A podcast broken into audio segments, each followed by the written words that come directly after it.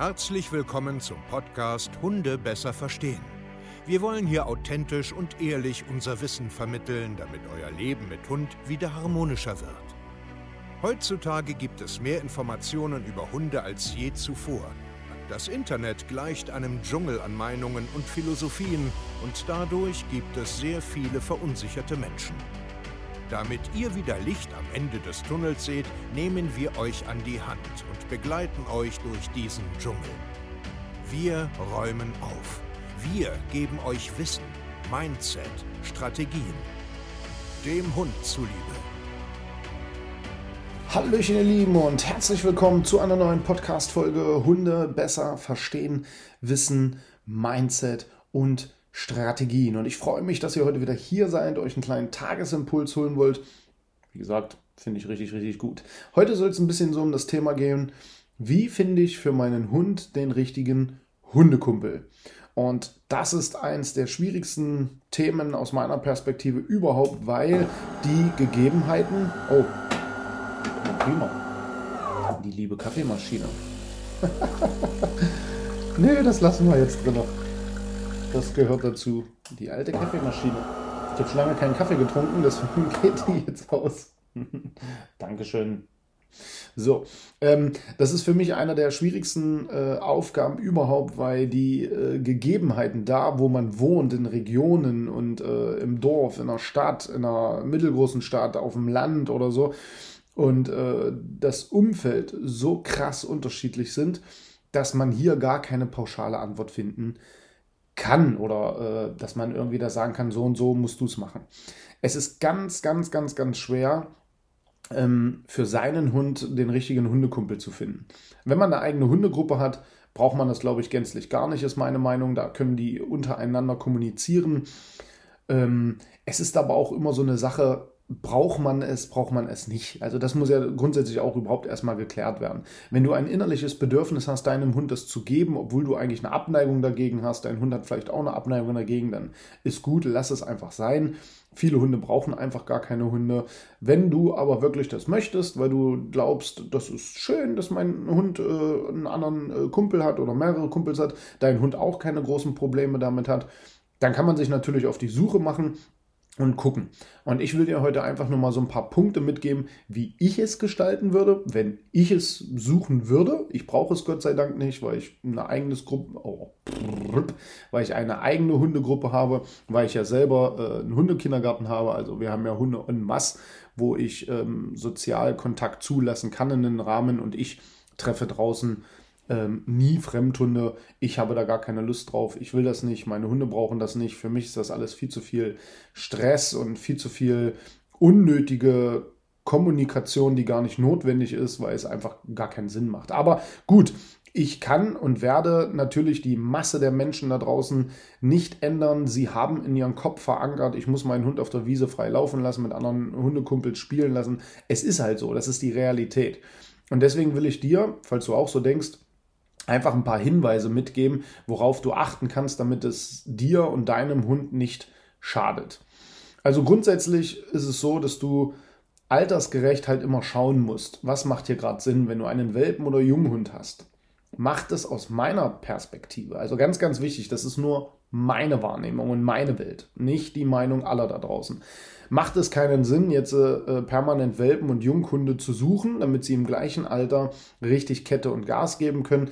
Meistens förderst du nur eins, dass du gar keine Rolle mehr spielst, dass dein Hund nur Blödsinn lernt, so wie Mobben, Jagen, Ausrasten, Party und dadurch immer aufgeregt und frustrierter nachher bei Hundebegegnungen wird aus meiner Perspektive, ich sage das auch sehr, sehr oft heute, weil es einfach meine Meinung ist, meine Erfahrung ist, macht es Sinn, gerade Welpen und Junghunde eher mit alten Hunden ähm, kommunizieren zu lassen. Sicherlich dürfen die auch mal zwischendurch mit jungen Hunden, aber vorher muss mein Fundament sitzen zu meinem Hund, dass die sich auch abrufen lassen, abbrechen lassen, etc. pp. Ja, aber für mich macht es viel, viel mehr Sinn, ältere Hunde meinen jungen Hunden ähm, vorzustellen, dass sie mit denen interagieren können. Verfahren wir schon seit Jahren hier so und haben damit immer, immer gute Erfahrungen dass die Junghunde eben einfach keine mh, mm, Dummheiten lernen.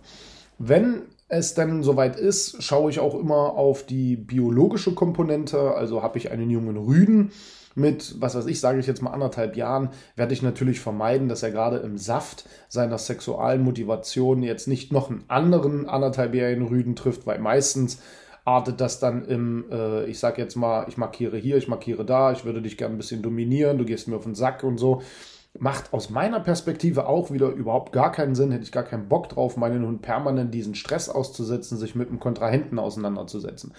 Da eher vielleicht auf Mädels zurückgreifen, auf kastrierte Rüden zurückgreifen, um da auch wieder zu gucken, ist er sexual zu stark motiviert, dass ich da wieder eingreifen muss oder gerade in dieser Phase vielleicht es einfach vermeide. Also guck einfach, dass dein Hund nicht durch die Hunde, die er trifft, permanent gestresst ist lerne die Hundesprache. Was macht denn mein Hund da?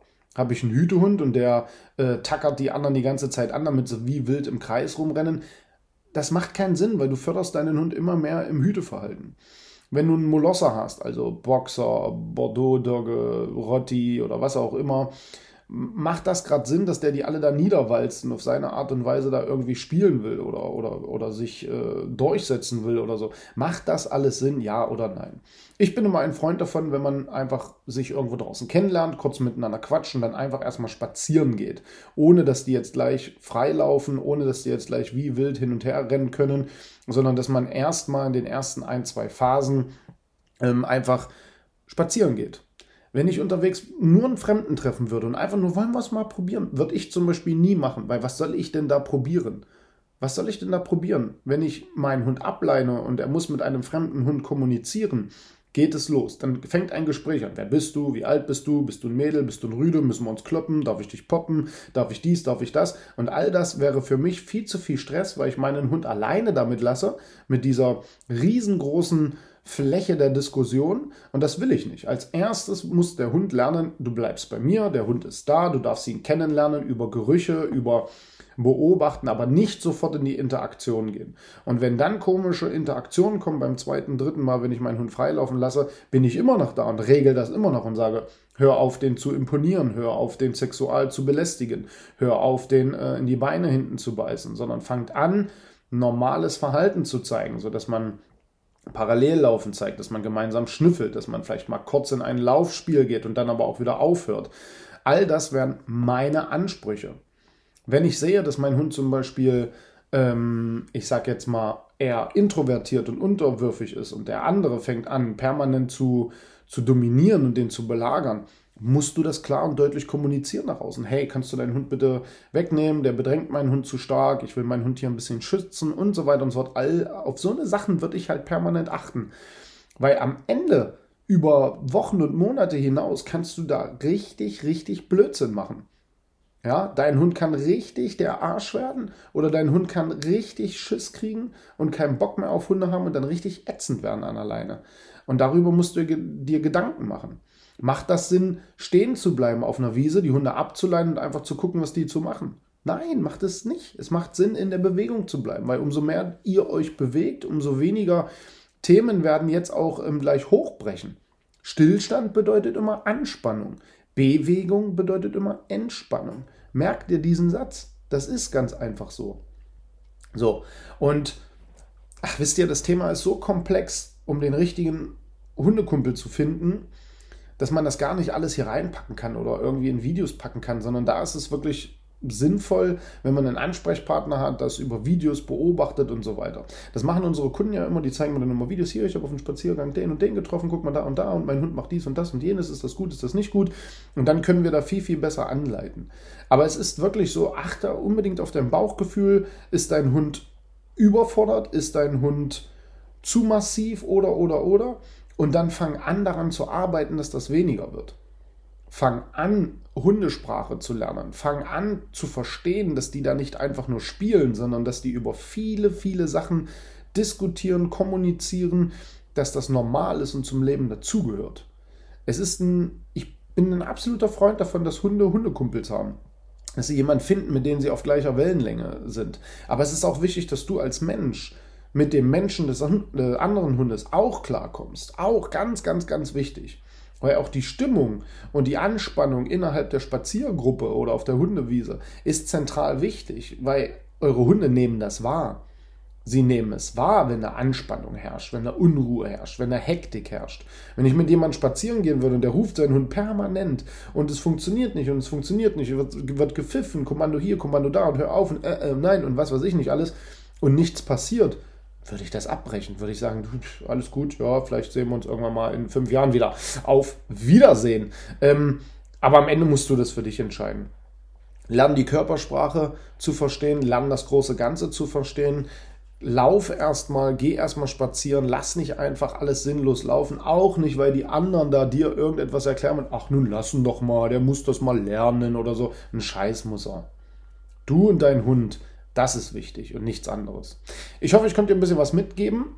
Wenn du ganz gerne mehr willst, und zwar, dass deine Mensch-Hund-Beziehung richtig auf ein Top-Level kommt, dass du richtig Erfolge hast und parallel noch ja, einfach was lernen willst, wenn dein Hund mit anderen Hunden kommuniziert, bist du hier bei uns absolut richtig. Ein intensives Hundetraining gibt es nicht. www.hundetrainer-stevekaye.de und dann freuen wir uns von euch zu hören. Wir hören uns in der nächsten Podcast-Folge. Euer Steve. Macht's gut und ciao.